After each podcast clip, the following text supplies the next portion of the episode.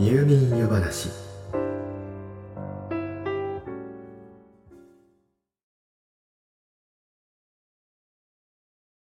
心理学とは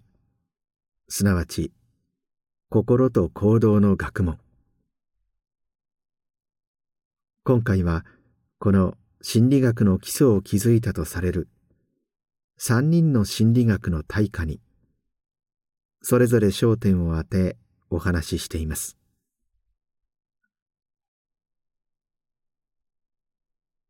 というわけで。今宵の夜話は劣等感と目的論。アドラー個人心理学。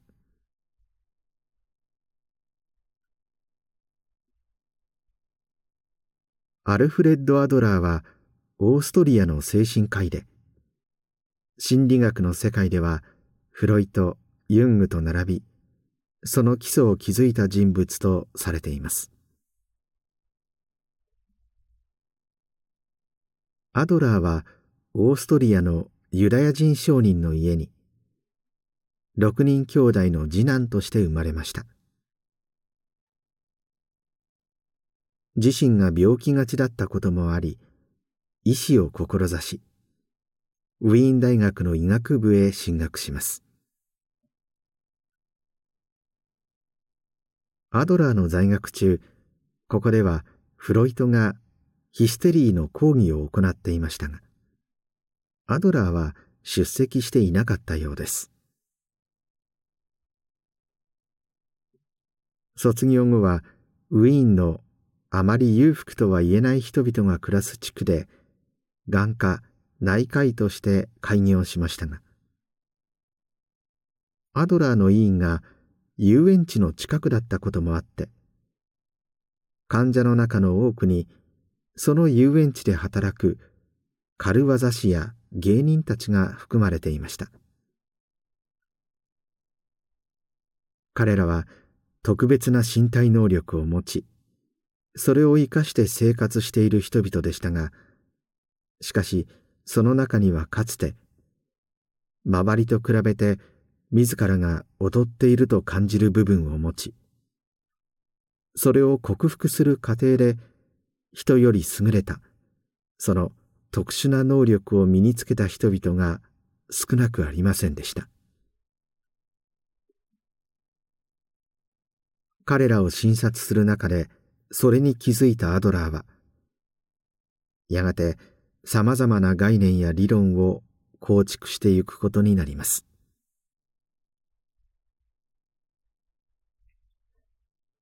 その後彼は心理学の研究を通じてフロイトたちのグループと交わるようになりました。そのきっかけはフロイトが出版した「夢判断」でした。フロイトは禁欲的。つまり性的に真面目な性格で。それゆえ人の無意識領域には性的な欲求が抑え込まれていると主張し夢に出てくるものの多くを性的な欲求の象徴としたのですが。当初はその姿勢が批判されていましたがこれをアドラーが擁護したのです。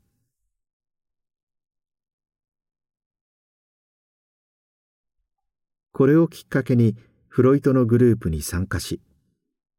一時はその会の会長も務めたアドラーでしたがやがて性や心理的抑圧に対する考え方などの違いからフロイトと対立。アドラーはグループから脱退し後に個人心理学会を設立します。双方の会は激しく対立したこともあってアドラーは世間からフロイトの弟子であったとみられることを嫌っていたようであくまで共同研究者だとしています。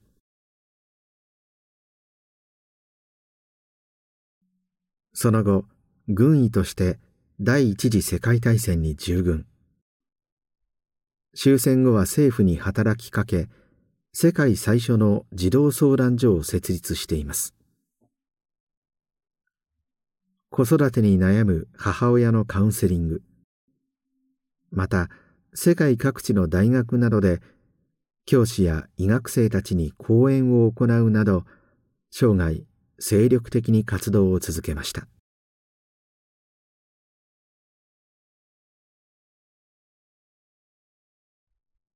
さてアドラーの個人心理学はアドラー心理学とも呼ばれ知られていますが彼の考え方をもとにした嫌われる勇気がベストセラーになるなど日本でも近年その知名度は高まっています。アドラーとフロイトやユングとの違いとしてよく挙げられるのが原因論と目的論です。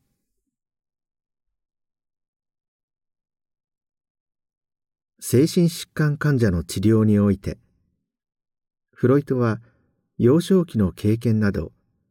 無意識の領域に何らかの原因が存在していてそれが現在の症状につながっていると考えます。フロイトは物理的な怪我が身体能力に何らかの後遺症を残すことがあるのと同じようにいわゆる心理的な傷も精神的な障害をもたらすことがあると考え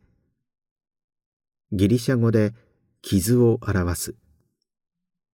トラウマという言葉でそれを表現したのです。一方のアドラーは人間の行動には必ず目的がありその症状も何らかの目的のために存在していると考えました。アドラーの個人心理学では人間が抱える問題はすべて対人関係上の問題である。としています。つまり患者に現れているその症状は分かりやすく言えば患者が人間関係を避けたいことがありそのために発症していると考えるのです。例えば私は人を愛すことができないという症状を自覚している人がいたとします。フロイトの原因論であれば幼少期に親から与えられるべき愛情が足りなかったなどの原因がありその結果が人を愛せないという症状として現れていると捉えますがアドラーの目的論では人を愛せないという症状は人を愛することに自信がなくそれを避けたいという目的のために存在している。と捉えるわけです。つまり人間関係に向き合いたくないという目的のために人を愛せないという症状を作り出している。というわけです。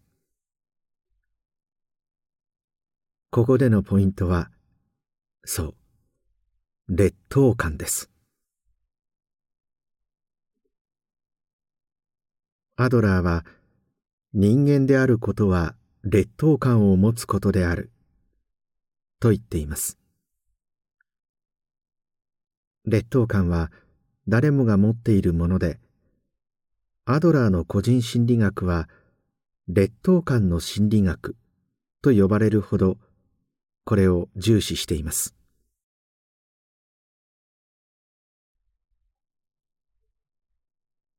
私たちが共同体と言われてイメージするのは最小単位で1対1の関係でしょうしそこから家族職場や学校から国や人類といった段階まででしょうか。しかしアドラーはその感覚や範囲は生涯どこまでも広がってゆき機械に恵まれさえすれば動植物や他の無生物にまでついには宇宙にまで広がることさえある。としています。そしてその共同体に貢献しそれを構成する存在を仲間であると信じることで自分の居場所が獲得でき幸福感を得ることができると考えているのです。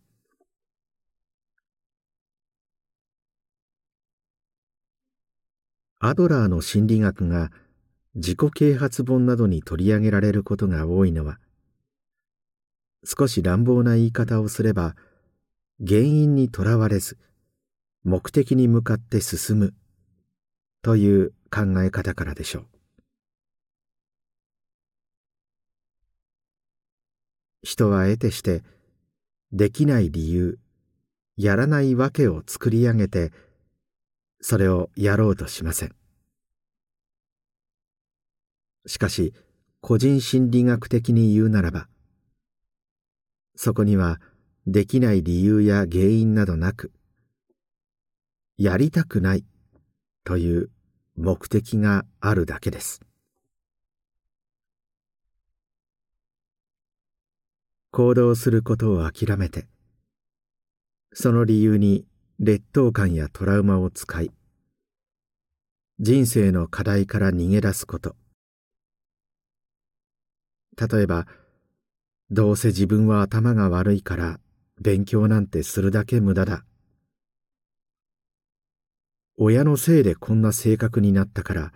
恋愛がうまくいかない。といった考えを個人心理学では劣等コンプレックスと呼んで劣等感とは区別しています。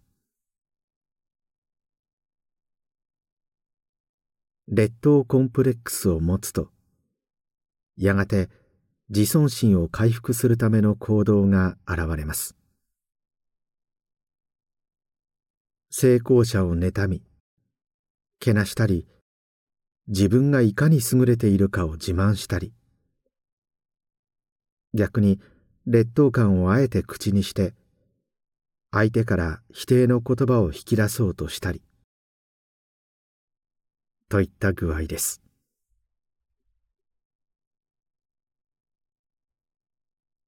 劣等感は誰もが持っているものです。しかしその存在を認め正面から見据えてそれをバネにして行動することがそれを解消する唯一無二の方法だとアドラーは主張しています。幼い頃の彼は病弱でくる病などを患いその影響か成人しても身長は150センチほどしかありませんでした。しかしアドラーはかつてサーカス団で見事な身体能力を発揮して人々から喝采を浴びていた彼らのようにその劣等感を力に変えて生きてきたのでしょう。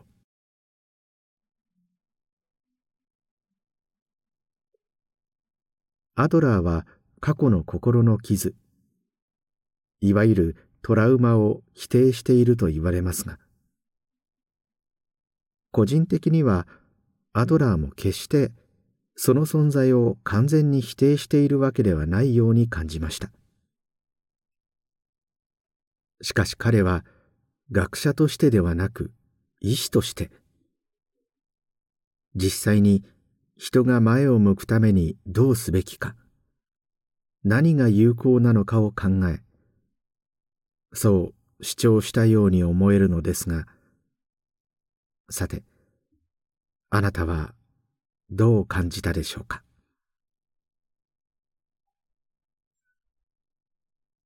最後に個人心理学に由来するとされるこの言葉をお送りしましょう。過去と他人は変えられない。しかし今ここから始まる未来と自分は変えられる。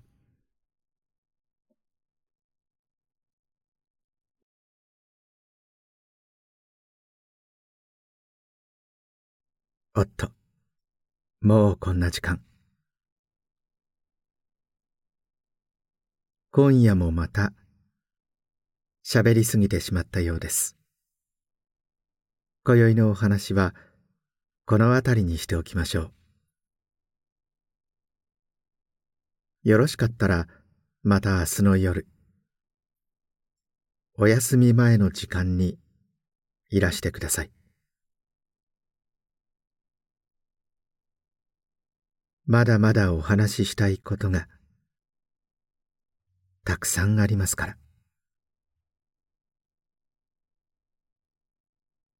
それではおやすみなさい。どうぞ。良い夢を。